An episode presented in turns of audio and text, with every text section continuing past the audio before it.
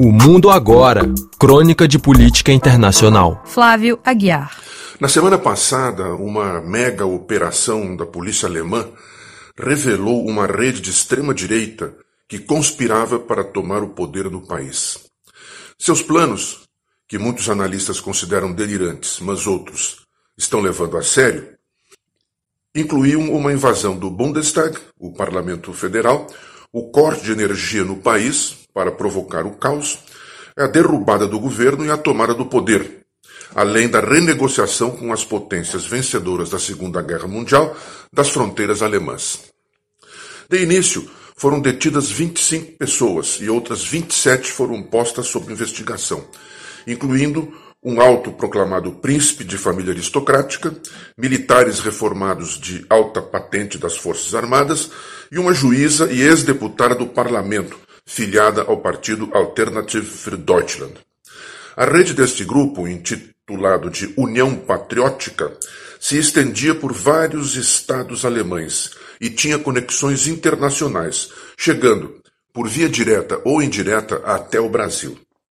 Segundo o Serviço de Inteligência, encarregado das investigações domésticas, o Bundesamt für Verfassungsschutz, BFV, Serviço de Segurança Constitucional, o União Patriótica faz parte de um movimento mais amplo, o Reichsbürger, Cidadãos do Império Alemão, que conta com cerca de 21 mil membros ativos, embora clandestinos. Este movimento não chega a ser uma organização. Na verdade, Debaixo desta sigla encontram-se inúmeras pequenas organizações disseminadas por todo o país. Seus membros, em geral, são do sexo masculino, têm 50 anos ou mais e defendem ideias antissemitas, além de manifestarem uma nostalgia do regime nazista, um culto às armas e, nos casos mais radicais, uma apologia da violência política. O movimento ganhou mais força e amplitude a partir de 2020, lutando contra as medidas sanitárias implementadas durante a pandemia da Covid-19, incluindo a vacinação. Uma das maiores preocupações dos que investigam o movimento e sua infiltração em órgãos de segurança, incluindo as Forças Armadas e a Polícia Federal. Entre 2018 e 2021, o BFV investigou 860 casos suspeitos de atividades de extrema-direita por membros dos órgãos de segurança, concluindo que em 327 deles havia provas positivas a respeito. Entretanto, estimativas dentro do próprio BFV avaliam que o número de casos reais pode ser nove ou até dez vezes maior.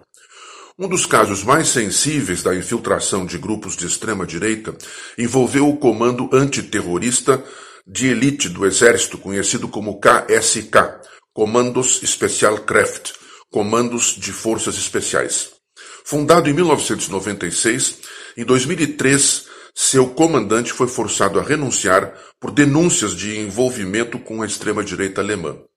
E em 2020, uma de suas quatro unidades foi inteiramente dissolvida devido a acusações semelhantes e comprovadas, inclusive. Um dos militares reformados detidos, pertencentes à União Patriótica, costumava passar férias em Santa Catarina, no Brasil, onde tem duas empresas em operação. Outros membros do grupo têm ligação com o movimento norte-americano e internacional conhecido como QAnon, que Enum, na nossa língua, presente hoje em mais de 70 países, incluindo o Brasil.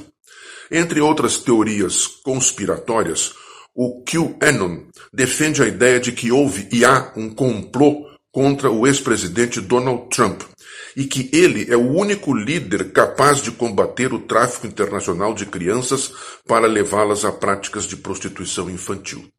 No Brasil, um dos grupos identificados com as campanhas do QAnon é o Pugnaculum, que divulga na internet posts favoráveis ao atual presidente brasileiro, bem como obras em e-book e artigos destinados aos, por ele, chamados de patriotas brasileiros. Flávia Guiar, da Rádio França Internacional, especialmente para a agência Rádio Web.